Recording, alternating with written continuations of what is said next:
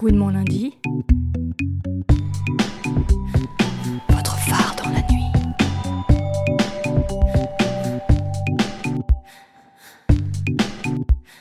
Il est 19h passé de 5 minutes, on est un peu en retard.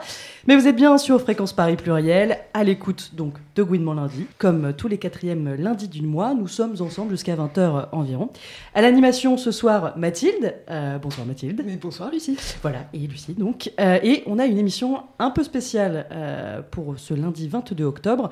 Après la culture lesbienne au mois de septembre, on a voulu continuer un peu d'explorer les, codes de nos communautés et donc de se pencher sur la drague entre meufs. Oui, tout à fait. Donc regard froid, sarcasme, message cabreux, euh, fille cute et match Tinder. On a bien l'intention de parler de tout ça ce soir. Et alors elle n'est pas encore là, mais elle va arriver. Euh, nous avons ce soir une invitée dont le compte Instagram fait régulièrement bruisser tout le Landerneau parisien, lesbien bien entendu. La désormais célèbre Gwyneth parle trop. Voilà, et au programme également de l'émission ce soir, comme c'en est l'habitude maintenant, il y aura la chronique de l'AJL avec Aline qui est en studio avec nous mais qui n'est pas à côté du micro, mais elle est là avec nous. Et pour rappel, eh bien, juste euh, puisqu'on commence cette émission, vous pouvez nous retrouver sur notre page Facebook et notre site internet gouinementlundi.fr ou télécharger nos podcasts sur les plateformes habituelles. Avant de commencer cette émission, où il sera surtout euh, question de, soyons honnêtes, comment choper, on a voulu mettre la charrue avant les bœufs et rappeler qu'on est un peu énervé en ce moment. Parce que choper, c'est bien, mais comment tu veux faire une fois que tu as emménagé ensemble, que tu t'es peut-être marié et que tu veux des enfants? Donc on va parler de PMA et surtout de l'avis du Comité consultatif national d'éthique avec un billet d'humeur signé Juliette Amé. Bonsoir. Bonsoir. Alors comme ça, il paraît que je souffre terriblement et plutôt 23 fois qu'une. Je l'ai appris de bon matin, le 25 septembre dernier, alors que le Comité national d'éthique délivrait son avis favorable sur l'extension de la procréation médicalement assistée aux femmes célibataires et aux couples de lesbiennes. Je suis lesbienne. Je devrais me réjouir car cet avis était particulièrement attendu par les politiques pour lancer la conscience tranquille, les travaux parlementaires qui permettront de légaliser la PMA pour les femmes seules et les couples de lesbiennes. Cet avis, pourtant, ne m'a pas réjoui. Au contraire, il m'a mise en colère. Favorable à la PMA, cet avis l'est oui, mais il insiste lourdement sur la souffrance de ne pas pouvoir procréer. Le terme souffrance revient ainsi 23 fois dans la vie. Il rappelle aussi avec insistance le problème de l'absence de père ou de référent masculin, je cite. En cas d'extension de la PMA aux femmes seules et aux femmes lesbiennes donc, reprenons ainsi une rhétorique chère à la manif pour tous. Cher comité, première nouvelle, nous avons la possibilité aujourd'hui de procréer et nous fondons des familles depuis bien longtemps. La souffrance n'est pas là et je vais donc t'expliquer un peu où elle se trouve. La souffrance, elle est dans l'absurdité d'avoir le droit, grâce à l'Union européenne, de prendre le train pour aller faire une PMA en Espagne, en Belgique ou encore aux Pays-Bas, où la procédure est légale pour les lesbiennes et les femmes seules, mais de devoir rentrer fugitive dans son pays, la France. La souffrance, elle est dans ses allers-retours fatigants et coûteux. La souffrance, elle est dans le stress de trouver une sage-femme, un ou une gynéco de confiance qui prendra un grand risque professionnel pour accompagner ce parcours du combattant de la procréation, illégal en France donc, souvent long, coûteux et pénible. La souffrance, elle est dans la procédure d'adoption une fois l'enfant enfin né, alors qu'il n'y a pas de reconnaissance de filiation avant la naissance, même si on est marié ou encore paxé. Elle est dans l'enquête de la police qui viendra jusque dans l'appartement, dans la maison, chercher les preuves montrant que sa compagne est bien, est bel et bien la mère de l'enfant. La souffrance, elle est dans les discriminations et insultes qui pèsent sur nos couples, sur nos enfants, légitimés de fait par vos lois qui ne reconnaissent pas pleinement l'existence et la légitimité de nos familles. La souffrance, elle est dans l'hypocrisie de ce pays qui nous refuse un droit sans aucune autre justification qu'une misogynie et une lesbophobie tenace chevillées au corps de nos institutions et de nos représentants politiques. Voilà où est la souffrance, petit comité d'éthique, où sont les souffrances pour les femmes seules, pour les lesbiennes, lesbiennes que vous n'osez même pas nommer dans votre petit avis. La joie, par contre, le bonheur de vivre, laissez-moi de vous dire qu'il est bel et bien de notre côté, les femmes seules ou en couple, bien en dehors de votre altérité féminin-masculin et bien loin de votre référent mâle. Elle est de notre côté à nous qui gardons le désir tenace de fonder des familles envers et contre vos jugements et qui n'avons pas fini de militer fièrement pour défendre nos existences et nos droits. Merci Juliette pour cet édito qui résume assez bien l'état d'esprit dans lequel on est depuis la rentrée. Gouinement lundi. Et on se tourne à présent vers notre invité, Gwyneth Paltrow. Bonsoir, tu viens de nous rejoindre en studio. Ça va, tu vas bien? Mais je suis hyper malade. Ok, bon. Alors, avant toute chose, justement, tiens à préciser qu'on on a un peu légèrement modifié ta voix sur la console pour euh, assurer ton anonymat euh, ce soir. Pour celles qui ne te connaissent pas, tu es à l'initiative d'un compte Instagram qui s'appelle Gwyneth Parle Trop et sur lequel tu publies des captures d'écran de conversations plutôt entre meufs, en tout cas euh, où il est plutôt question. euh, meuf, de- et, meuf et mec trans, Trans. et meuf trans, et- et, et bi. non-binaire, et, t- etc., etc. Il est quand même plutôt question de se choper dans la communauté LGBT+. Quoi. Absolument. Pour commencer, peut-être que tu peux nous expliquer un peu le contexte de la création de ce compte Instagram qui a récemment dépassé, je crois, les 1000 abonnés. Ouais, youpi. Euh, en fait, euh, le premier, tout premier, en fait, je prenais des screens parce qu'il y a des choses très farfelues euh, qui se passent sur, sur les sites de rencontres. Euh, moi, je suis plus euh, familière des sites de rencontres euh, lesbiennes, enfin, ou plutôt LGBTQI, parce que c'est vrai que les sites de rencontres lesbiennes, en fait, sont pas très, très nombreux. Ils sont très marginaux et souvent américains, souvent, enfin, voilà, quand il y a des trucs géolocalisés, la, la nana est à 500 bornes, enfin, c'est c'est assez génial. Et du coup, ben, bah, voilà, on se retrouve avec des gens euh, un peu triés au hasard parce que tu te choisis sur photo. Un peu comme tu choisirais ton épouse euh, slave. euh, de- Donc, c'était pas la, la recherche du début. Et du coup, il, l'écrit, quoi, la magie de l'écrit avec euh, tout, tout, tout ce que ça comporte en termes de, de, de quiproquo. Et donc, le premier screen, c'est une nana, enfin, je suppose que, que c'est une nana cisgenre, euh, qui, qui me dit, euh, qui m'avoue euh, qu'elle mâche du carton et que personne s'en souvient jamais. Et, et bon, moi je lui réponds, bah si, ça on s'en souvient. En fait, c'est juste, c'est- pas grand chose, c'est le truc qui t'a- qui t'aura fait rire ou que t'auras montré à, ton- à tes potes. Et j'avais fait un screen pour montrer à mes potes. Et, et je commençais à avoir plein de screens. Je les ai réunis. C'était un truc pour m'occuper. Et puis, euh, et puis en fait, euh, ça a parlé à, pas mal de, de monde parce que ces, situations farfelues, ces quiproquos, il y a aussi euh, tout- tout- toutes les conversations qu'on a en tant que lesbienne sur la séduction, sur l'outing, sur le j'ai vu une meuf, est-elle lesbienne Voilà. Et, et tous ces petits, ces petits moments qui sont euh, beaucoup moins douloureux que toutes les questions politiques qu'on aborde par ailleurs euh, dans, dans nos vies de lesbiennes, qui, qui, qui sont chouettes à partager. Euh, D'ailleurs, comment est-ce que tu décides ce que tu vas publier ou pas? Quel stream tu Alors, au départ, enfin, et jusqu'à présent, j'ai fait très très peu de censure. Il y a vraiment la, la, la, la question de savoir si est-ce qu'on censure ou pas. Sauf que bah, on n'est pas toutes, euh, tous et toutes euh, des militants en or, quoi. C'est-à-dire que euh, je, pense, je pense notamment à la question du classisme. Le classisme, il y a dix ans, enfin, je suis désolée, ça n'existait pas. Ça ça n'était pas dans nos têtes et, et ça existait sans doute de façon réelle, mais pas d'un point de vue militant. Donc si je commence à trier aujourd'hui, ce sera obsolète demain. Et, euh, et puis aussi, je pense à toutes les personnes qui m'envoient des screens qui sont pas totalement déconstruits ou déconstruites et, euh, et qui en même temps ont des réalités de vie de lesbienne. C'est-à-dire qu'il il y, a, y, a des- y a une grosse partie euh, de, de- des personnes qui me suivent qui sont en province et qui sont très jeunes. Et euh, ces deux éléments qui font que la vie militante est essentiellement concentrée à Paris, et puis la vie militante, elle se construit aussi au fur et à mesure de l'âge. Et tout ça, bah, ça fait que euh, leur réalité, elles ne doivent pas être niées non plus.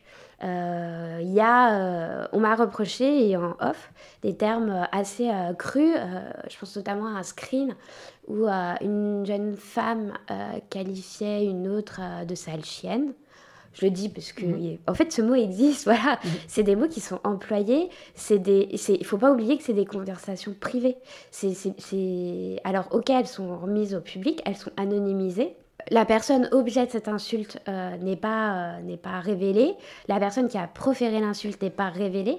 Mais à un moment, il faut arrêter de penser aussi que dans, dans notre intimité, tout est safe et rose. Moi, ce qui, m- ce qui m'agace le plus, c'est euh, c'est la licorne, tout est bisous, paillettes et licornes.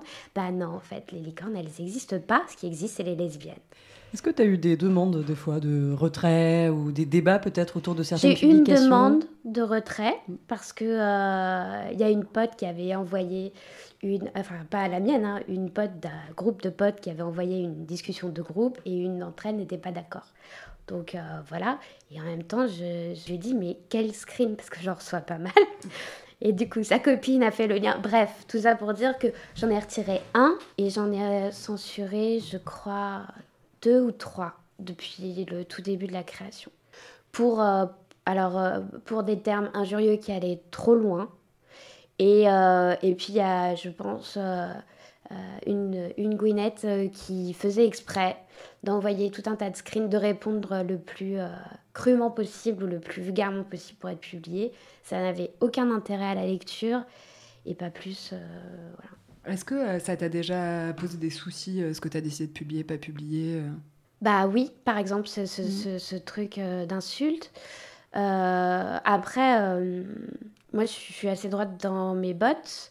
Il y a ce truc d'insulte. Il y a aussi euh, il y a un tweet. On m'a envoyé une capture d'un tweet que j'ai transmis et c'était euh, un tweet assez touchy sur, euh, sur d'une personne concernée par rapport aux personnes trans. Bref, les termes étaient durs, tout le monde s'identifiait pas forcément. Et en fait, j'ai décidé de le retirer parce qu'il était, je pense, à l'origine de pas mal de malentendus. L'idée étant de d'heurter personne. Euh, et c'est pour ça que j'anonymise tout, euh, clairement. Euh, on me demande de, de me justifier et quand je le, je le peux, je le fais. Enfin, et si je peux pas, c'est qu'il y a un problème aussi sur ma ligne éditoriale, on va dire, avec plein de guillemets. Est-ce que tu as eu des retours? Tu parlais justement des lesbiennes de province en, en notifiant notamment que le, c'est vrai que le, le militantisme a essentiellement lieu à Paris, ou en tout cas, peut-être que c'est un Se regard très parisien aussi, hein, ce que je viens de dire. non, non, mais, non, euh, c'est pas se limite, c'est se concentre. Je, je- je fais vraiment la distinction. Il y, a des- il y a plein de militants hyper actifs en province, etc. Mais effectivement, ils sont moins concentrés, donc on y a moins accès. T'as eu des retours de ces gens-là justement par rapport à ce que tu publiais, par rapport. Des militants Il ou est des- clairement fait de lieux que- référence euh, à des lieux comme la mutinerie par exemple, qui est essentiellement Sauf un que c'est une mec. C'est Ouais. une mec pour les LGBTQI de, de, de France, euh, la mutinerie. Donc, euh, euh, c'est- un lieu de pèlerinage absolu. Donc, effectivement, ils s'y retrouvent. J'ai en tête une, une capture d'écran où il y a une nana qui dit, euh, en tout cas ce que je présuppose moi être une nana Ouais. euh, cis, qui dit j'ai hâte de, de venir à Paris pour euh, voilà bon. C'est hyper drôle. Enfin, hyper drôle parce qu'il y a, il y, a, il y a de ça aussi pour euh, moi qui suis parisienne.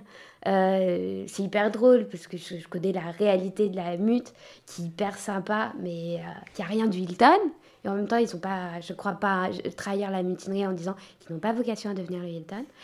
Et, euh, et c'est cette espèce d'idéal, mais je pense que comme euh, tous les jeunes, euh, comme tous les jeunes LGBT de France et même les banlieusards, etc., quand ils grandissent et qu'ils disent Ok, je vais sortir à Paris.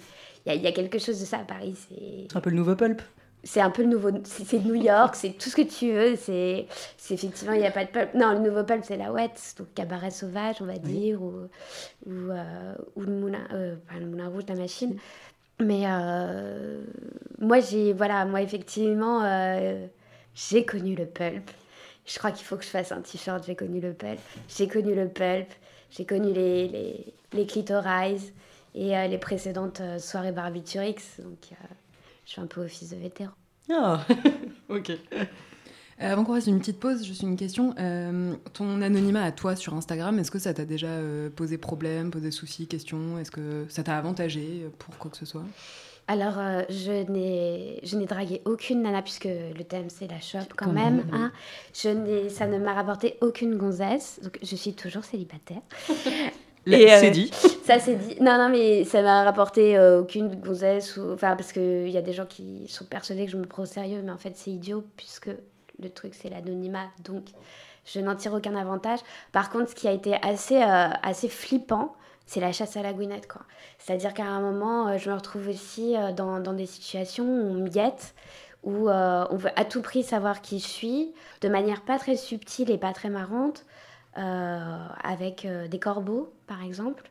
des comptes euh, stalk qui me contactent pour dire je sais qui je suis, qui, euh, je sais qui tu es. Sauf que généralement, ils se plantent en plus sur la personne que je suis. C'est hyper drôle parce que tout Paris est persuadé que je suis une telle ou une telle ou une telle et je suis aucune des trois quoi. Le harcèlement est illégal pour rappel. Oui, on va rappeler quand même.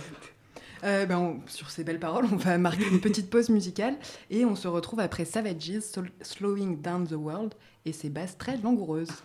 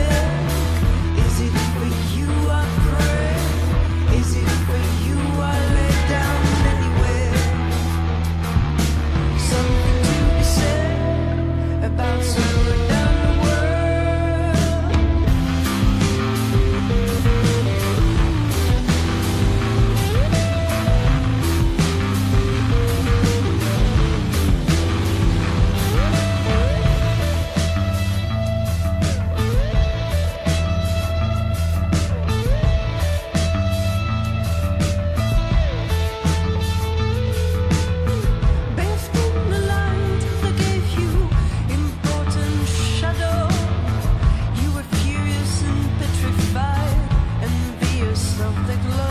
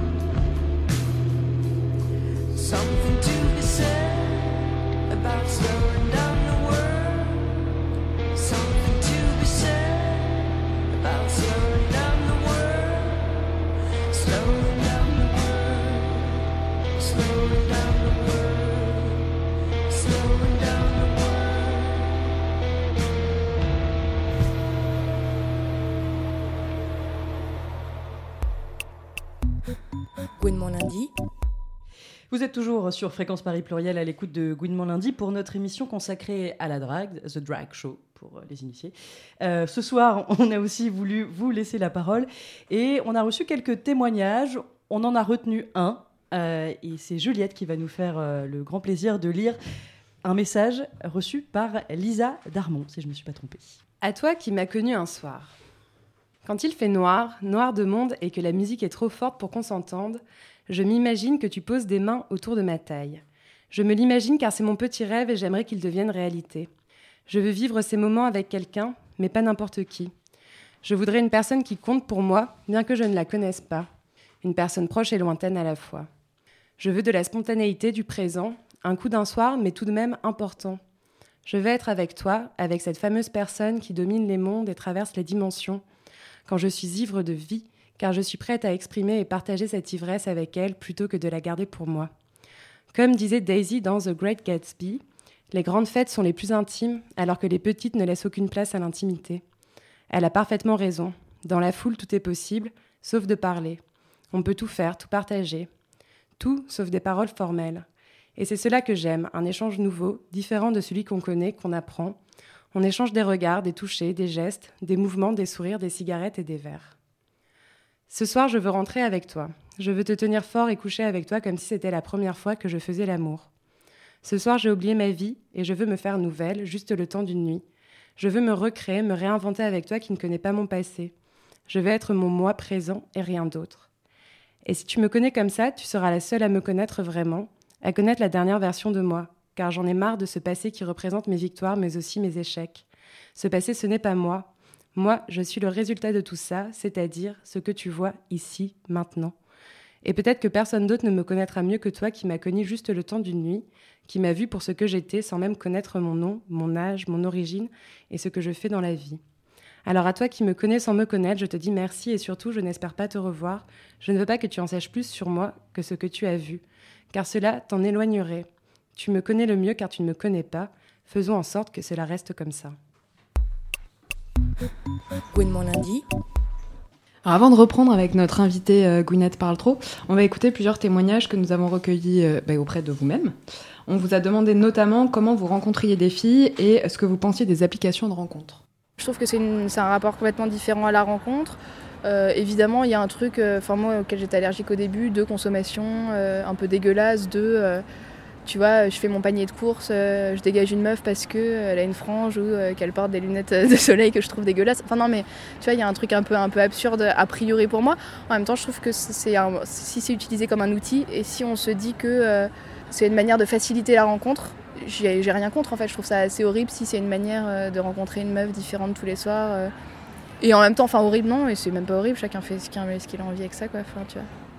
Je me suis jamais inscrite sur un site de rencontre, j'avais trop honte de, de faire ça. Enfin, je suis. euh, non, c'était pas possible pour moi. Ben, en- j'ai rencontré ma première copine euh, au boulot euh, et ensuite j'ai intégré le club de volley LGBT. Donc là, euh, j'ai rencontré quelques filles là-bas. Et puis ensuite, c'est les connaissances euh, humaines, les rencontres euh, qui ont fait que j'ai rencontré des filles et dans les bars aussi. Voilà. Il y a pas mal de filles que je rencontre sur les applis, genre euh, Tinder ou Heur. Ça peut être aussi dans mon asso, fier, ou, euh, ou à la mutinerie, ou dans des soirées, euh, des soirées genre les Wait For Me ou les soirées queer. ça va pas être dans des endroits, genre pas, pas vraiment au quotidien, pas vraiment dans des endroits hétéros, quoi. Plus dans des endroits dédiés justement pour la communauté. Alors je drague pas trop, hein, je sais pas trop faire moi. Donc en fait, c'est plutôt, euh, c'est pas des rencontres en fait. J'ai une personne avec qui c'était une rencontre. Je l'ai vue, je me suis dit ah super. Et euh, le petit cœur a tapé. Mais sinon non, c'est pas des rencontres. Donc j'utilise pas de canaux. C'est plutôt des gens que je découvre au fur et à mesure. Et là, euh, il se passe quelque chose. Donc c'est plus la découverte que la rencontre en ce qui me concerne. J'ai pas, j'utilise pas Internet, je vais pas dans les bars, voilà, c'est des rencontres. Enfin, c'est des découvertes de la personne, et ce que je suis, je- voilà, je tombe rarement amoureuse euh, vite. Je rencontre euh, des filles surtout en, en soirée euh, non mixte et euh, par l'intermédiaire d'amis euh, lesbiennes, euh, etc. Et très peu par l'intermédiaire d'a- d'amis euh, hétéros ou autres. Il y a les White For Me, après il y a le Rosa Bonheur, mais ça c'est très très parisien quand même. Il paraît qu'il y a les applis de rencontre, mais à vrai dire, moi ça n'a pas trop marché. Après, je rencontre des fans de ma newsletter, des fois je deviens pote avec elles. Euh, Sinon, non, c'est par des copines de copines. Alors moi, je rencontre des filles euh, sur les applis, essentiellement, parce que j'ai plus tout à fait l'âge en fait de la Wait For Me. J'ai tenté, mais bon, sans grand succès. Euh, et donc, et après en soirée, bah voilà, les soirées, on se regarde, on se regarde et on repart chacune de notre côté. Donc, euh, donc voilà. En fait, les filles, il faut se parler en soirée. Il faut se parler, c'est important. C'est vrai, c'est important. Euh, on a aussi rencontré Emma qui nous raconte son expérience sur Tinder. quand j'ai commencé à aller sur Tinder la première fois, donc c'était il y a deux ou trois ans, euh, j'étais mais vraiment mais traumatisée parce qu'en fait je mettais euh, énormément d'attentes sur chacun des matchs. Euh, déjà j'avais vu la nana, je l'avais liké, j'étais déjà en train de me faire des films dans la tête, puis on matchait, je me disais waouh c'est génial, etc. Et puis je lui écrivais deux mots et j'étais en panique, etc. Alors que maintenant ça a complètement changé. Euh, je match avec des nanas, je prends le temps de leur écrire. Donc déjà je leur écris pas forcément tout de suite, j'attends un peu, j'attends de voir aussi si elle si elle, elle me match. Euh, Il y a un peu ce ce truc où si Enfin, il y a une sorte d'ordre où si c'est moi qui ai liké et que c'est l'autre qui fait le match, celle qui m'écrit et inversement. Si c'est elle qui a liké en première et puis moi qui fais le match, je lui écris. Euh, donc je leur écris salut, ça va. Je mets le prénom derrière, je trouve que ça, ça, marche toujours. Après, euh, quand je sais pas quoi leur raconter, je leur dis que c'est ce moment-là où il faut briser le silence et que j'ai très envie de leur parler, mais que je sais pas quoi leur dire, donc euh, j'espère qu'elles ne m'en voudront pas. Ou je leur dis qu'elles sont charmantes, voilà. Parce que forcément, si je les ai likées, c'est qu'il y avait quelque chose qui me plaisait. Euh, et puis après, très vite, je leur propose d'aller boire un verre, parce que j'ai pas du tout envie de m'évertuer euh, sur... Enfin, sur, sur de- des rencontres immatérielles et des échanges dématérialisés plutôt. Euh, et donc ouais, je leur écris un peu sur tout, je leur demande ce qu'elles font dans leur vie, je, leur, laisse parler beaucoup, Euh, je- j'essaie de, faire en sorte qu'elles se racontent, voilà. Et, euh, et puis souvent ça débouche sur rien, mais voilà. En fait, je pense juste que c'est parce que je pense pas que c'est sur Tinder que je vais forcément rencontrer des nanas qui vont m'intéresser, donc en fait je leur parle beaucoup. Mais au final, je, je pense que j'ai pas forcément envie que ça débouche sur autre chose. C'est plus en soirée que j'ai du mal en fait. Quand je suis en soirée, ce qui se passe c'est que je ne bois pas d'alcool, je ne prends pas de drogue, donc je suis toujours extrêmement consciente de tout ce qui se passe euh, et énormément dans le contrôle en fait. Ce qui fait que quand je trouve une fille euh, belle, je vais aller dire à tous mes copains que j'ai trouvé la fille belle, mais ça s'arrête là. Ou alors je vais essayer de tenter des petits trucs, euh, de me mettre derrière elle, de voir de quoi elle parle, est-ce qu'elle est gouine, est-ce qu'elle est pas gouine, est-ce qu'il y a des chances qu'elle soit gouine, j'en sais rien. Et puis je vais danser, et puis en fait je regarde si elle me regarde, je demande à mes potes de regarder si elle m'a regardé, et puis finalement on me dit que non. et puis euh, des fois j'essaye quand même, donc je prends mon courage à deux mains, et puis je vais lui parler, et puis là je me prends, je me fais rembarrer quoi, comme un comme un vieux mec lourd qui aurait été une meuf, je me fais rembarrer mais comme ça quoi. Alors que franchement je pense pas être une meuf lourde, Euh, mais je pense juste que c'est assez compliqué ouais dans le milieu euh, lesbien de de, de draguer en fait et de se faire draguer. Et je trouve qu'il y a, il y a quelque chose, ouais, c'est c'est pas super facile. Et puis euh, je pense que on me dit toujours que que soit je suis une loveuse, que soit je suis un, trop un petit mignon. Et du coup, ce qui se passe, c'est je pense que les nanas font trop des films en se disant qu'elles vont briser le cœur, que je vais m'attacher, alors que moi j'ai juste envie de rencontrer une meuf pour rencontrer une meuf. hein. Et puis il se passe ce qui se passe, mais j'ai pas forcément envie de trouver l'amour de ma vie, quoi. Donc euh, il y a ce côté-là qui est assez compliqué, je trouve, chez les filles où on fait très vite des extrapolations où on s'imagine euh, avec des gosses dans 5 ans alors qu'en fait euh, potentiellement ça peut durer un soir, euh, dix soirs, euh, deux années, on n'en sait rien quoi. Et euh, ouais moi c'est plutôt ça qui me qui, me gêne, c'est que dès que je vais voir une fille, euh, j'ai l'impression que on voit toujours au long terme mais jamais sur le moment quoi. Donc euh, ça c'est plus je pense qui, ce qui bloque avec moi. Voilà. Donc on est toujours en studio avec euh, Gwyneth Paltrow. Alors beaucoup, beaucoup de choses dans ces différents euh, témoignages. Euh, Peut-être euh, on peut commencer par Tinder. Et, et moi, il y a quelque chose qui que j'ai noté un peu. Il y, a, il y a la stratégie du match. Quand tu matches avec une meuf, euh, qu'est-ce que Ah, technique. hein. qui parle en premier? Voilà, c'est la question qu'elle pose un peu. Puis comment comment lancer la conversation? Est-ce que tu as des Alors, conseils? euh, moi, moi, ce, que je, ce que je vois, j'observe, ce qu'on me rapporte, etc., c'est euh, personne ne parle. C'est-à-dire, qui parle en premier? Personne. C'est-à-dire que tout le monde a une collecte de matchs. Euh, et euh, je vais avoir l'air d'un- d'une andouille si je dis le premier mot. Et, en même temps, on voit bien que euh, la personne qui, témoigne a toute une liste de pick-up line en mode salut, ça va, je rajoute le prénom pour que ce soit plus personnalisé. T'as l'impression que c'est tes, promos que le Franprix il a ramené. Bonjour Winette, vous avez 2 euros de réduction sur la lessive. Oui, ça, ça fait plus personnel et plus chaleureux, mais en fait, il n'y a pas de secret. C'est la nana que, que, que tout le milieu a repéré. Elle a 1000 milliards de messages et tout le monde a été lachiné. Et puis, euh, les, les- les filles plus confidentielles, euh, je pense que c'est plus galère, quoi. Euh, Il y, a, il y a toute une stratégie du match, mais ce qui est assez rigolo dans le fait que personne ne parle, c'est que c'est exactement la transposition de ce qui se passe en soirée. C'est ce qui est exprimé dans Voilà. un témoignage. C'est- c'est- c'est- c'est- C'est-à-dire que de toute façon, et, et là, euh, je vais peut-être extrapoler un petit peu, mais euh, avant d'être lesbienne, on a été éduquées comme des petites filles hétéros, euh, attendant le prince charmant, et qu'en fait, tout le monde va venir nous draguer. Résultat, euh, il se passe quoi en soirée? Tout le monde attend qu'on vienne se faire draguer. Et tout le monde s'attend comme ça, et, il ne se passe rien. Les plus courageuses y vont et, et, et- pas toujours avec. Enfin, elles sont pas toujours remerciées à leur juste valeur. Euh, parce qu'il y a beaucoup, euh, beaucoup de jugements de valeur. euh, et, là, je parle même dans, dans, dans, nos com- communautés très déconstruites, queer, patati patata. Le poids de, du physique, le poids, le poids des, a priori, et du fait euh, d'être la lesbienne en vue ou pas. Enfin, là, je dis lesbienne, mais ça peut être euh, toutes les expressions de genre, d'être une personne en vue ou pas, qui, qui va pour faire du voguing, qui va pour être androgyne, qui va pour être butch, euh, enfin. a priori, si t'es quelqu'un de discret et pas dans, dans ces catégories-là qui sont en ce moment ceux qui se fait de mieux et demain sans doute complètement has-been, bah t'es foutu. Il faut être la Jane, euh, la, pas la Jane, euh, La Shane. la Shane, la, la Shane du moment. Alors, on a trouvé une, chercheuse euh, qui a travaillé sur euh, justement les parcours homosexuels, c'est comme ça qu'elle appelle ça, et notamment sur les lesbiennes. Et elle dit dans un de ses articles que les, euh, sites de rencontres, au moment où elle écrit son article, c'est surtout le fait des lesbiennes qui sont hors milieu, justement. Et on a le sentiment que c'est plus vraiment le cas maintenant, que c'est quelque chose qui s'est généralisé aussi au petit milieu euh, lesbien, parisien, etc.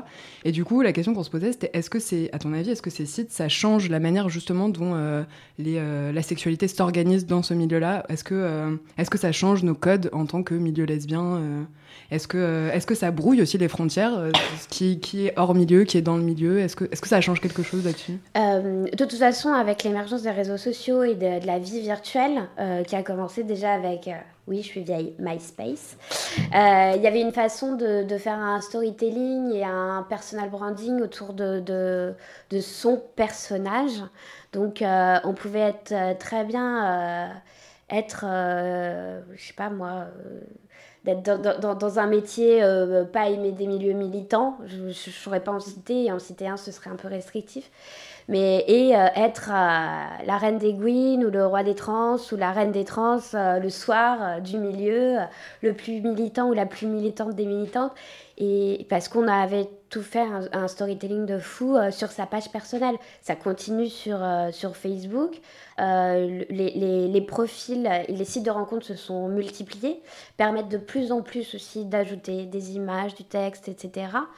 Euh, moi à l'époque, hein, c'était Gayvox. Euh, pour celles qui s'en souviennent, c'était pas Chonchon. Euh, et l'esthétique était pas terrible. Et puis, euh, on partageait l'espace aussi avec pas mal d'hommes. Là, aujourd'hui, ça s'est diversifié. Et je pense que sur Paris, c'est un, un outil euh, supplémentaire.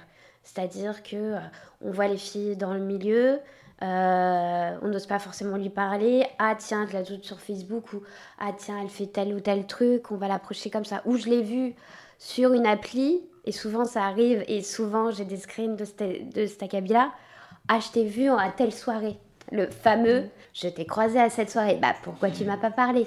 Bah, Parce qu'en fait elles sont lesbiennes, personne ne se parle. Et il y a ça pour, pour les filles de province, je pense que par contre c'est toujours vivant. J'allais rebondir là-dessus. Il n'y a pas d'événements, il n'y a pas, euh, je, je dis pas de façon définitive, euh, je pense qu'il y a peu d'événements et du coup euh, peu d'occasions, euh, clairement, de, de, de faire des liens en, en réel. Ouais, Justement, oui, ça revient à ce qu'on disait un peu en première partie sur le fait qu'à Paris, il y a quand même une concentration assez élevée de. euh, on a des cercles militants, des cercles plus ou moins sociaux, festifs qui se rencontrent. Alors qu'en province, c'est peut-être plus compliqué de créer une émulation euh, comme ça, et où là, justement, les, les applis de rencontre viennent prendre le relais sur ce qu'on appelle euh, peut-être communément à Paris le, le milieu. Euh, voilà, whatever euh, ça veut dire. Mais, Ah, ça, euh, ça a toujours été polymorphe et, Oui. et ça a toujours euh, été un, espèce de nuage comme ça, informe. euh, on ne sait jamais trop qui y est et qui y est pas.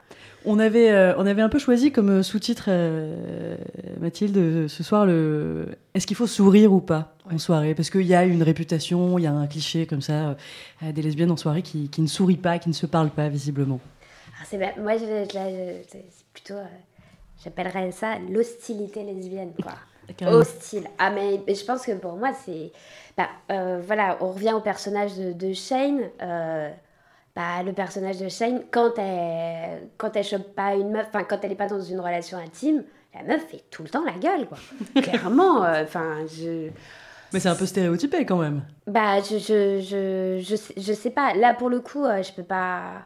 Je peux pas dire euh, de, de- par rapport au screen, puisqu'effectivement, euh, voilà. Ah, Il y a un screen fabuleux avec une nana, euh, donc j'ai flouté le visage, mais euh, hyper, euh, genre, elle dit, mais de toute façon, vous êtes toutes des connasses, pourquoi vous seriez différentes? Et c'est un profil Tinder, je l'ai trouvé fabuleux celui-là, parce qu'en fait, tout le monde est énervé, je sais pas, il y a un truc, mais euh, cette hostilité-là, en fait, euh, il y a vraiment un truc, euh, c'est même après la rencontre, c'est-à-dire le traditionnel, non mais je veux pas m'attacher, enfin, bah, montrer en fait qu'on est un, un être complètement euh, dénué de sentiments, euh, sauf pour son chat, qu'on aime d'un amour infini, mais en dehors de son chat, la lesbienne n'aime personne, Euh, déjà elle en veut Certaines.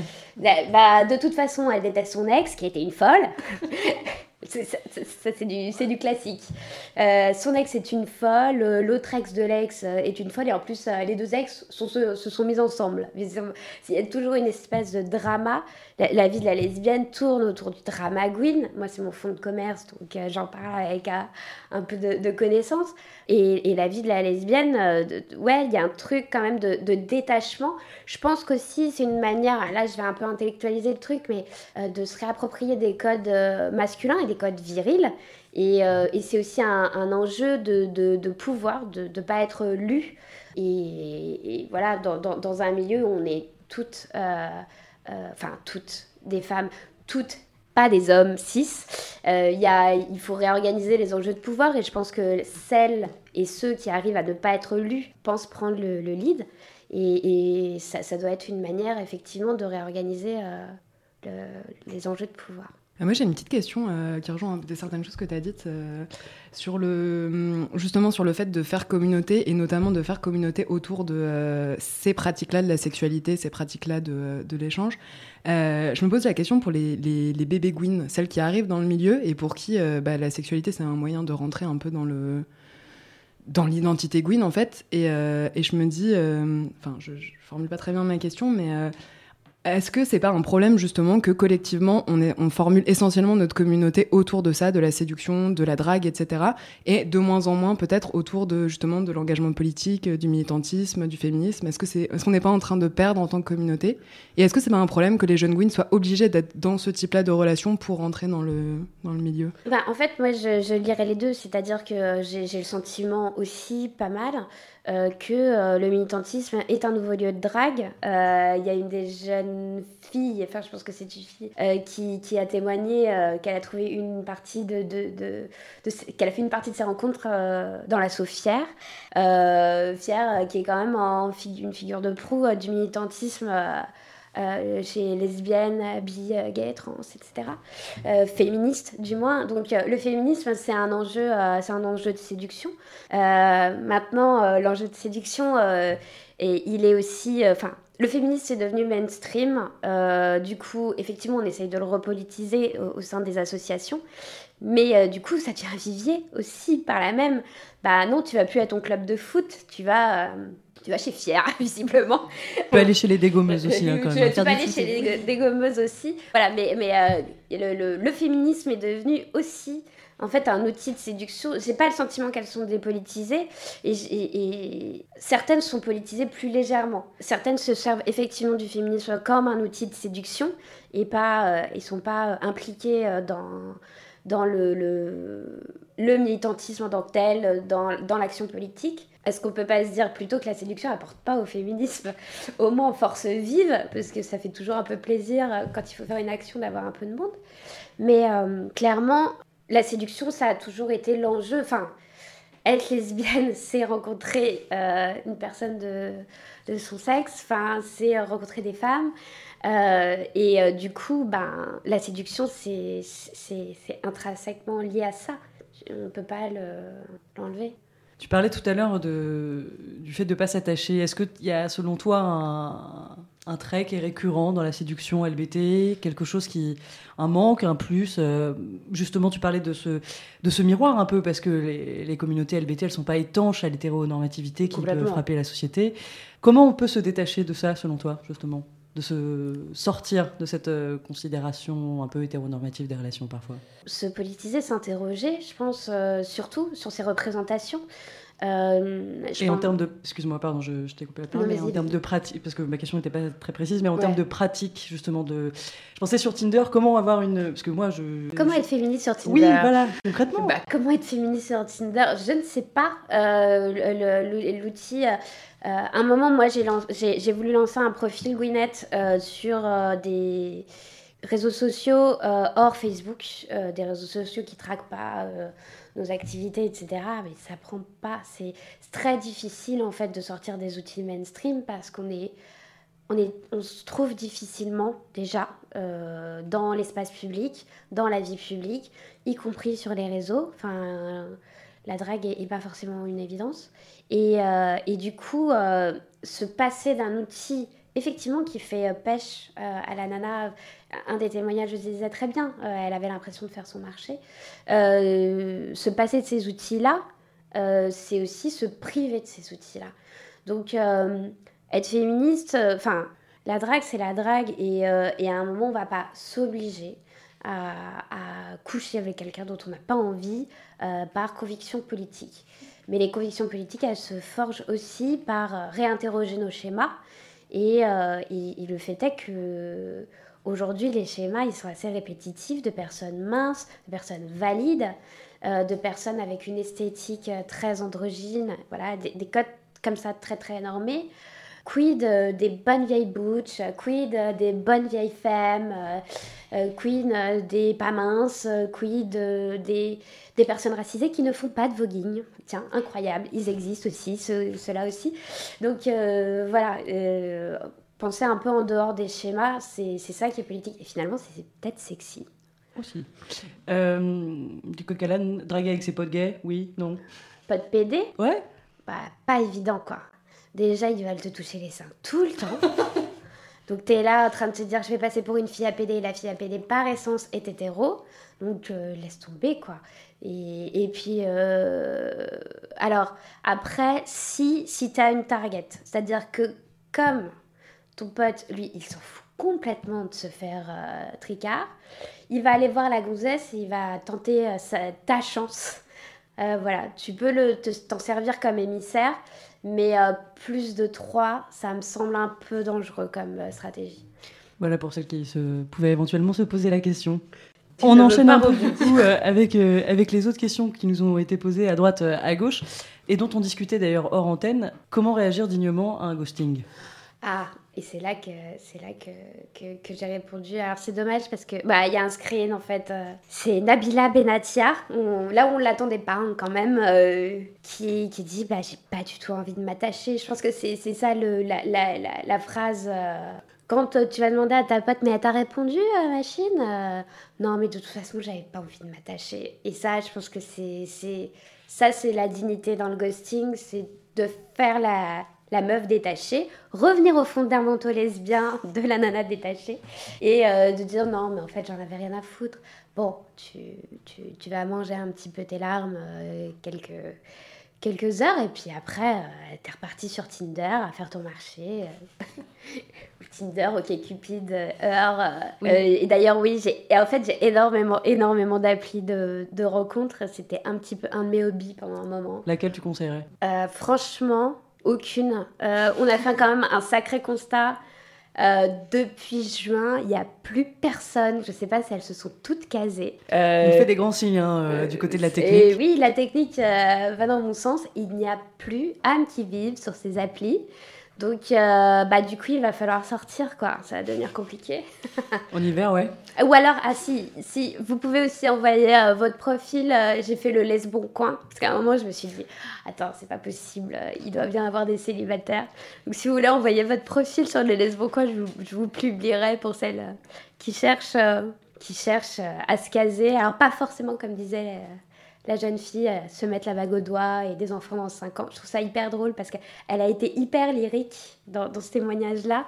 Ce qui est hyper rigolo, c'est le grand écart entre euh, le lyrisme où elle cherche quelqu'un, une jolie rencontre, et en même temps, non, non, mais euh, on, ne- sait pas ce que ça va devenir, on ne sait pas dans combien de temps, etc. C'est- toujours ce, ce truc-là. euh, les lesbiennes euh, craignent d'être trop sentimentales, le stéréotype féminin par euh, excellence. Euh, C'est un peu antagoniste. euh, euh, enfin, tu- ça peut l'opposer quand même. On présente souvent les femmes comme émotives dans, la, Oui, dans les c'est ça, caricatures. hein. Justement. Et euh, en fait, elles, elles craignent d'être une, euh, une, euh, une caricature de sentimentalisme. Donc, euh, non, non, mais en fait, euh, je veux, je, je veux pas me caser, je veux pas. Bah si, en fait, euh, on n'a pas envie de dormir tout seul. euh, L'hiver arrive, comme dirait euh, dans Game of Thrones. Uh, donc, euh, il va falloir euh, quand même. Voilà, Winter is coming pour celles qui cherchent à draguer sur les applis. On retiendra que euh, tu viens de passer un appel aux petites annonces. donc, ah euh, ouais, si- je trouve, je trouve ça vraiment trop mignon. Retour aux, aux bases, presque. Bah, il faut toujours. La petite annonce. Euh, merci beaucoup, Gwyneth Paltrow. Parle trop, pardon. voilà, fallait quelqu'un C'est d'affaire. l'autre. Euh, on arrive dans la dernière partie de cette émission et afin que chacune et chacun puisse méditer ses précieux conseils, les noter dans un coin, je vais y arriver, on s'accorde un peu euh, de répit en musique en écoutant Saint-Vincent, Los Ageless.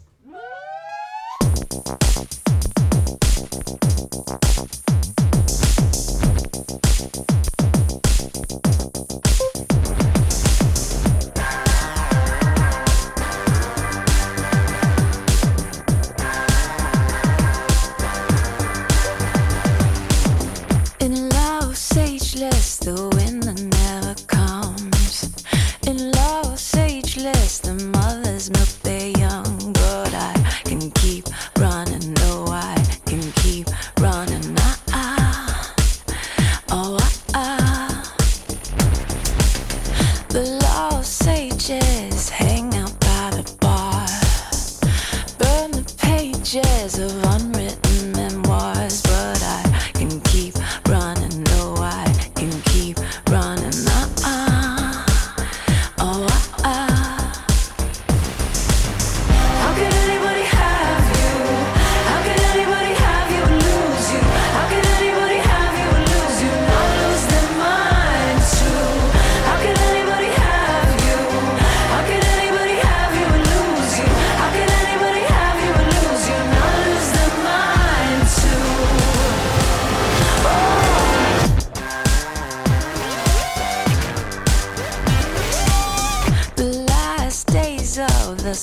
superstars.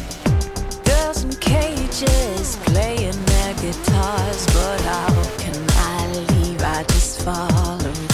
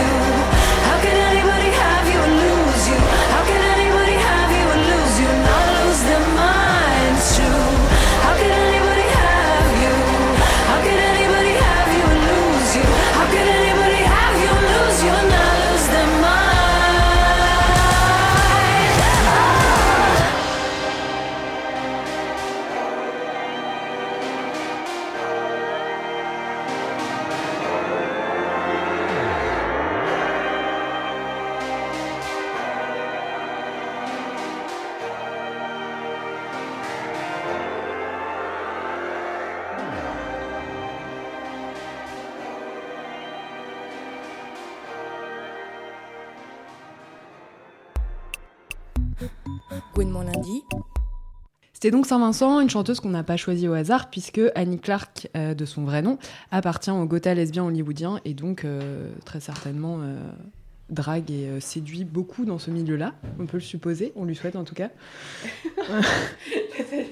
Ah, c'est bon, c'est la fin de l'émission, on est fatigué. Donc on va laisser de côté la drague quelques instants, peut-être que c'est une bonne chose, et on va écouter un portrait sonore réalisé par notre bien-aimée Isabelle, euh, qui est à la technique. Donc Daria Marx, qui est cofondatrice du collectif Ra- Gras Politique et autrice avec son acolyte Eva Pérez-Béro de Bélo. de gros n'est pas un gros mot paru il y a peu, a répondu à ces questions. On écoute. Et toi? Et toi? Et toi? Daria Marx.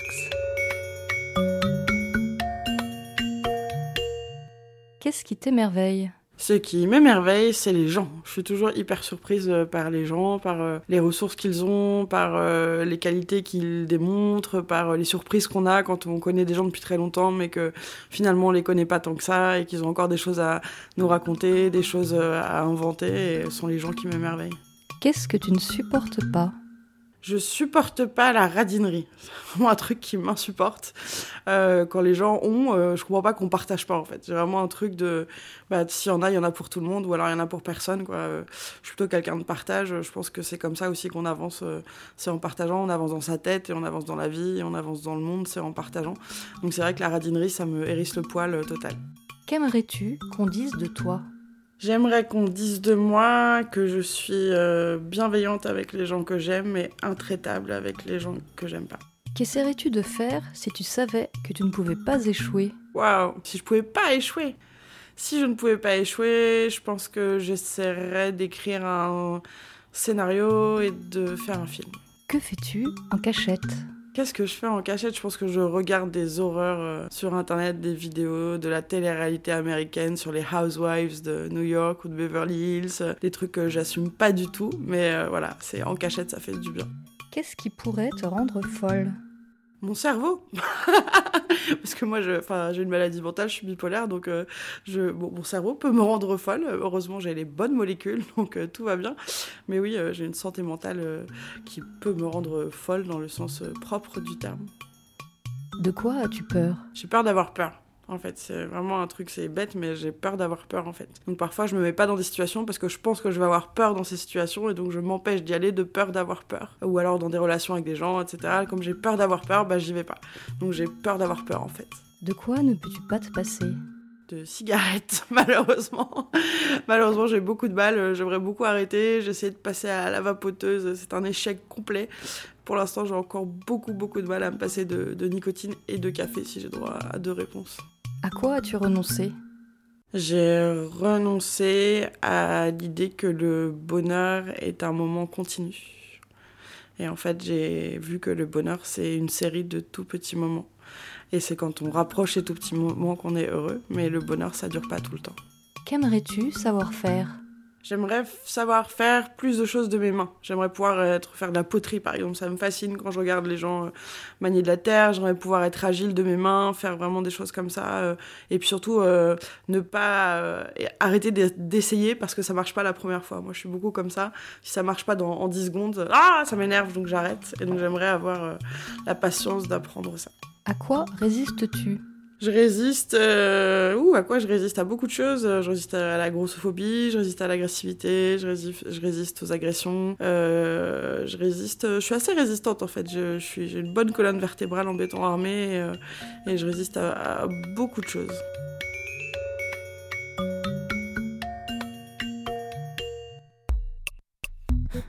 Gwen lundi. C'était donc euh, Daria Marx, cofondatrice du collectif euh, Gras Politique, interrogée par Isabelle, notre réalisatrice bien aimée. Et d'ailleurs, on en profite pour souhaiter un très joyeux anniversaire à, à Daria. Je crois que c'est aujourd'hui. Mon lundi? Pour boucler la boucle, eh bien, on va passer la parole à Aline pour la désormais célèbre chronique de la JL, consacrée ce soir au traitement médiatique de la PMA. Euh, et il semblerait qu'il y ait un léger frémissement lesbien ces jours-ci, Aline. Tout à fait. Je vous propose d'en écouter un court extrait. Statistiques à l'appui, on interroge en 2018 beaucoup plus d'hommes que de femmes dans tous les médias. Quant aux femmes homosexuelles, elles n'y sont pas sous-représentées, mais quasi inexistantes. La PMA pour toutes les concerne pourtant directement, on ne les entend pas plus qu'avant. Bref, l'invisibilité des lesbiennes crève les yeux. Et dans le débat sur la PMA, cette injustice médiatique devient une faille démocratique. C'est ça, le sort médiatique d'une minorité discriminée. À l'image, exclue de tous les sujets qui nous concernent tous. Dans les débats, exclue des enjeux qui les concernent eux. Très honnêtement, même quand on ne parle pas de PMA, les lesbiennes sont très peu visibles de toute façon dans les médias. Et je me suis posé la question, on se pose toute la question, pourquoi, pourquoi Euh, Alors je pense parce que il y a peut-être certaines femmes qui refusent de se montrer, mais je pense aussi qu'il y a un peu cette idée que les lesbiennes sont un peu pénibles, elles sont en colère, elles sont pas très sympas, et elles sont pas désirables par les hommes qui ont encore le pouvoir dans énormément euh, de secteurs, et notamment les médias. Et donc je me suis dit, bah, peut-être qu'il y a de ça. Et mon expérience me dit que parfois il y a un peu de ça, vraiment. On écoutait à l'instant Sonia De Villers et Marie Laborie. Sonia De Villers, d'abord, qui, est qui était en direct sur la matinale France Inter et a osé dire le mot lesbienne. Elle a livré une critique puissante sur la responsabilité médiatique des journalistes. Puis après, on a eu Marie Laborie, qui est journaliste à Arte et mère de jumeaux nés d'une PMA en Espagne, et qui a dénoncé euh, sur France Info la lesbophobie inconsciente des médias. Parler ainsi de lesbophobie, mettre en avant son caractère systémique, c'est du jamais vu et c'est fort bienvenu. Après des jours à s'être tapé l'opinion des évêques, des manifs pour tous, des médecins homophobes et des prétendus philosophes sur la PMA pour toutes, les médias semblent avoir pris conscience qu'il y avait comme un problème. Alors là, c'est le petit moment d'auto-promo. Le communiqué qu'on a publié à la JL, PMA pour toutes, où sont les voix des lesbiennes, n'y est sans doute pas pour rien. On a contacté des lesbiennes que les médias auraient pu inviter à s'exprimer parce qu'elles sont célèbres, engagées et ou concernées. Et on leur a demandé si les médias les avaient contactées. Spoiler, non. La branle-balle combat dans les médias, Sonia De Villers et d'autres s'emparent du sujet. C'était mignon, presque à nous faire oublier que si les lesbiennes et femmes célibataires ne s'exprimaient pas dans les médias, c'était avant tout parce que leurs médias ne les y avaient pas invités. Deux semaines plus tard, c'est au tour des homophobies de remettre sa couche avec un spot efficace. On y voit une mère s'occuper de ses enfants sous le regard attendri de l'autre parent qui la filme. Et là, plot twist, l'autre parent est une mère. Euh, la vidéo aussi a été reprise par les médias et ça, c'est franchement une super nouvelle. Mais bon, on n'est pas vraiment dupe. Quelques jours après, nous avions de nouveau les mêmes plateaux télé, exclusivement masculins, pour parler de la PMA. Mais on a de l'espoir. Le sujet s'est invité jusqu'à l'AFP. Le député Out, Raphaël Gérard, a interpellé le président de l'AFP pour rappeler la responsabilité des médias généralistes dans la propagation des discours homophobes. On va voir ce qui en sort de concret, mais on ne peut que saluer ce qui ressemble à une prise de conscience. Et franchement, dans ce contexte de hausse des agressions homophobes et lesbophobes à Paris, on en a fortement besoin. Les médias ne sont assurément pas les seuls responsables, mais ils ont un rôle évident. Quand ils oublient d'inviter les lesbiennes et laissent la parole aux homophobes, ils nous invisibilisent, sapent la légitimité de nos revendications et normalisent l'homophobie. C'était donc la chronique de la JL que vous pourrez retrouver prochainement sur notre site internet, ainsi que l'intégralité de cette émission si vous l'avez retrouvée en cours de route. Rendez-vous donc sur notre page Facebook et sur gouinementlundi.fr. Et comme les temps sont plutôt durs en ce moment, marqués notamment par euh, toutes les agressions dont vient de parler Aline, euh, on a voulu terminer par beaucoup d'amour. Et donc parmi les témoignages que nous avons recueillis, on vous offre ce soir ceux de Marie et Capucine qui racontent toutes les deux une rencontre décisive. J'étais avec des potes dans la rue et en fait on s'était fait recaler à l'entrée de la soirée de clôture de la Queer Week. Et euh, on avait quand même très très envie d'aller faire la fête. Enfin en gros on essayait d'aller au SOWAT ou, au 3W, sauf qu'on trouve jamais le chemin ni du SOWAT ni du 3W. Et on a croisé un autre groupe de personnes et dans ce groupe des personnes il y avait une fille qui est venue nous demander son chemin. Et elle cherchait la rue des Rosiers. Et du coup euh, je dis ah mais nous aussi on va par là, t'as qu'à venir avec nous. on va au SOWAT. Et elle me dit, ah, mais nous aussi, on va au SOWAT. donc voilà. Mes souvenirs sont un peu flous et surtout, euh, c'est surtout elle qui parle. Euh, et donc, elle me raconte qu'elle était un spectacle de danse, elle me montre la fiche du spectacle de danse et ensuite, elle me raconte qu'elle vient de se séparer de son mec avec qui elle était depuis 8 ans.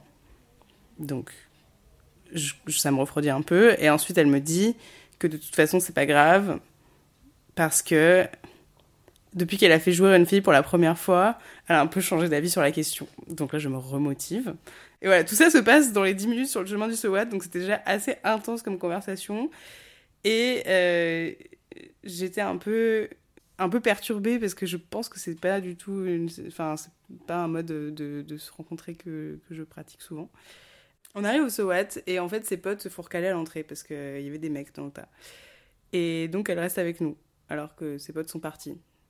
Et elle est elle est plus âgée que nous et moi mes potes sont plus jeunes que moi donc ça fait quand même enfin en gros elle traîne avec des gens qui ont 15 ans de moins qu'elle et euh, euh, sans ses amis à elle et donc je me dis bon c'est forcément qu'elle a peut-être une bonne raison de rester et finalement euh, toutes mes copines finissent par partir et on finit par effectivement se- s'embrasser au SOAT et on se rend compte qu'on a toutes les deux pas d'appartement. Donc on décide d'aller marcher le long des quais et on décide, parce qu'il est 6h du matin, de prendre un petit déj. Forcément on trouve rien. Et elle finit par se souvenir, ou peut-être parce que fait à ce moment-là elle commence à me connaître un peu mieux, donc elle me fait un petit peu plus confiance, je sais pas, que euh, elle habite chez sa sœur et que euh, on peut peut-être aller là-bas. Et donc on finit par rentrer chez sa sœur à Porte-Maillot, donc c'est très très loin. Donc je me suis quand même super motivée parce que je suis allée dans le 16e arrondissement. Euh, voilà, et on a passé ce qui restait de la nuit ensemble. Ça fait un an et sept mois que je l'ai rencontré dans la rue. Et je me souviens très bien que le lendemain, j'étais allée à une manif et j'avais croisé du coup mes potes et je leur avais raconté genre j'ai rencontré une fille dans la rue, c'est mortel, j'ai passé la nuit chez elle. Elle était avec un mec pendant 8 ans mais c'est pas grave parce que c'était trop bien et donc forcément tous mes potes étaient là genre non mais énorme red flag, ça suffit, on arrête les hétéros, c'est mort, c'est mort et tout. Et et bah en fait euh, ça ça a marché. Donc euh, c'est cool. Alors, j'ai rencontré ma copine euh, à Taïwan, euh, là où j'étais, euh, je passais une année à l'étranger, parce qu'elle est passée une semaine en vacances là-bas. Donc, on a passé une soirée dans un bar, mais je savais pas trop si elle était lesbienne, mais on avait pas mal parlé. Et après, je l'ai revue à Paris parce qu'on était dans la même école. Et en fait, ce qui s'est passé, c'est qu'on avait des amis en commun. Et euh, à la soirée, euh, la première soirée de, l'année où moi j'étais parce que je travaillais pour l'université, j'ai tellement bu que euh, une de soirées où j'étais la plus saoule qu'en gros euh, je l'ai un peu coincée dans un coin. Je lui ai expliqué que j'avais envie que de la choper et que et voilà. Et donc voilà. Donc après cette soirée, bon moi en gros je considère qu'il vaut mieux que la, la fille soit au courant parce que sinon ça sert à rien de faire des efforts. Et donc, euh, il s'avère que c'est la capitaine de l'équipe de foot. Donc, en gros, euh, le lundi, quand je l'ai croisée à l'université, elle était dans son, dans son petit uniforme de foot, là, jaune. Et du coup, je me suis dit, bon, bah, je vais, rejoindre l'équipe de foot. Comme ça, je pourrais la voir tous les lundis. Et donc, c'est ce que j'ai fait. Donc, euh, je suis allée à l'entraînement. Donc, évidemment, elle savait bien que euh, le foot, c'était pas ma passion. Mais je suis quand même restée un an, malgré le fait qu'on s'est mis ensemble assez rapidement.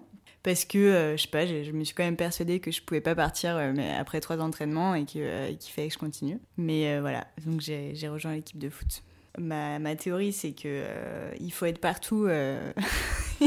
il faut être partout quand tu veux choper quelqu'un. Donc, par exemple, l'entraînement c'était le lundi matin, donc j'étais là le lundi matin. Et après, elle savait très bien que j'essayais de la choper, donc c'était clair. Et je sentais qu'elle n'était pas non plus rétive, sinon, sinon j'aurais arrêté. Et en fait, ce que je faisais, c'est que euh, donc euh, je, lui proposais d'aller déjeuner. Bon, elle me disait non. Mais après, par exemple, je savais euh, à quel moment elle sortait de cours quand on était à l'université. Donc, je me pointais à la sortie du cours en faisant semblant que j'avais cours alors que c'était pas vrai. Juste pour pouvoir être là. Ah, salut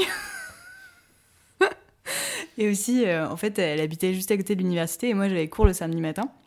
Il y avait un entraînement de vendredi soir, donc souvent après le- l'entraînement du vendredi soir, je la, suivais chez elle où il y avait des soirées ou des trucs comme ça, et, euh, je restais dormir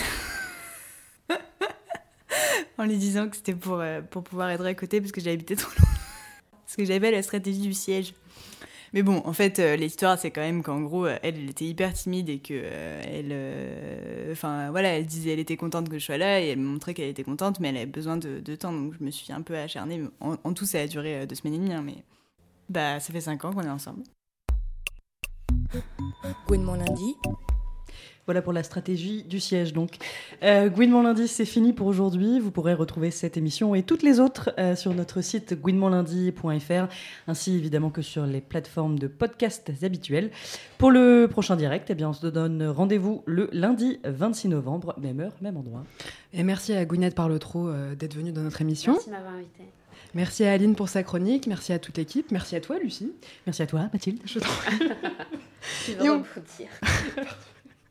On se quitte sur une reprise de Mylène Farmer par Chris pour finir sur toujours plus de Gwynerie.